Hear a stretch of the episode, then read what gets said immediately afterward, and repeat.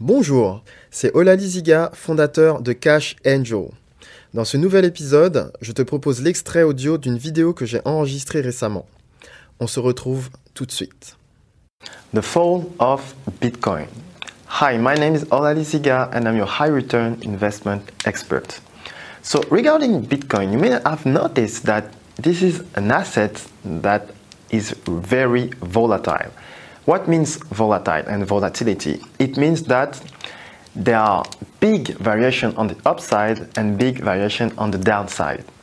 So obviously when you have an investment and especially a new kind of investment, you will see a lot of volatility. And at some point, there will be something called the bubble. Regarding that, there is something that is called the FOMO, fear of missing out. The people don't want to lose the opportunity to have maximum return on the investment. They want to invest, they want to invest, they don't even know.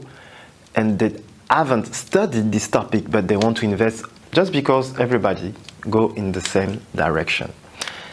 But what happened after that? The bubble pop. When it pop, the Bitcoin crashes. So this is the fall of the Bitcoin. And when the Bitcoin crashes, sometimes it crashes in just two, three, four weeks. But sometimes the fall and the down phase is long. It can last up to 18 months. So this is something I've noticed in different type of asset class is that when there is a bubble, what we call the recovery phase because the recovery phase is the phase when you are suffering you are suffering. You know when you have been hurt injured there is a recovery phase.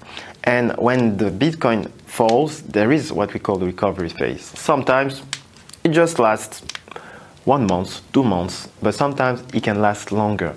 And i've not seen i've noticed that it can last up to 18 months.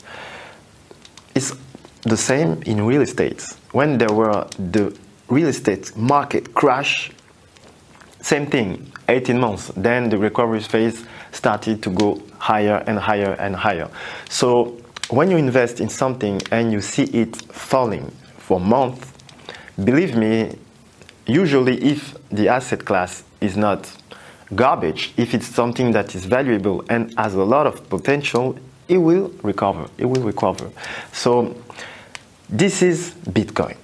It's an asset class that goes up quickly, goes down quickly. So it's totally normal. You don't have to panic because most of the people, the first reaction is panicking. They say, Oh, I don't like it. They told me that it was a scam. They told me I shouldn't have invested in this asset. But the fall, this is something that happens every day, every day in the market, every day. Sometimes you, you see the Bitcoin fall 10% over 24 hours. And guess what? The second day, it can goes up 12%. So regarding the fall of Bitcoin, you need really to know what I want you to understand is that this is something totally normal. You should not panic about that. Instead of that, you should be happy because if the Bitcoin falls, it means that you have a good opportunity to buy it at a lower level. Because as I say in all my videos, the Bitcoin is something that has a huge potential of growth over the years. So if you see the Bitcoin falls, it means that it is called a buying opportunity. It falls down, buying opportunity. Even if there is a bubble, like we have seen in 2013, 2017, there were bubbles what happened next? It recovers. So the fall of Bitcoin, believe me, this is something really good. It means that this market is a real market. This market is a free market. It's the market of the people. No one is centralizing this market at one place, which means that if people are interested at some point, they invest. If they are not interested, they don't invest. They sell. So that's it. The fall of Bitcoin is normal. And regarding the best investors, they are the ones that are mastering their emotions. When they see a mania phase, when they see people panicking, they just stay still. Is this normal? I will invest, I will recover, and then after time, after years, I will receive maximum profits. So that's it regarding the fall of Bitcoin. Please, I want to know your opinion about that. What do you think when the Bitcoin falls? What do you think about that? What do you think, even in general, when you see an asset class falling for weeks, for months, even sometimes for more than a year? What do you think about that? So please leave comments on this video and even share me your point of view through a personal message. I will be glad to read about your opinion on that. So that's it for today. Thanks for watching this video. My name is Olali Ziga and I'm the founder of Cash Angel. Bye bye.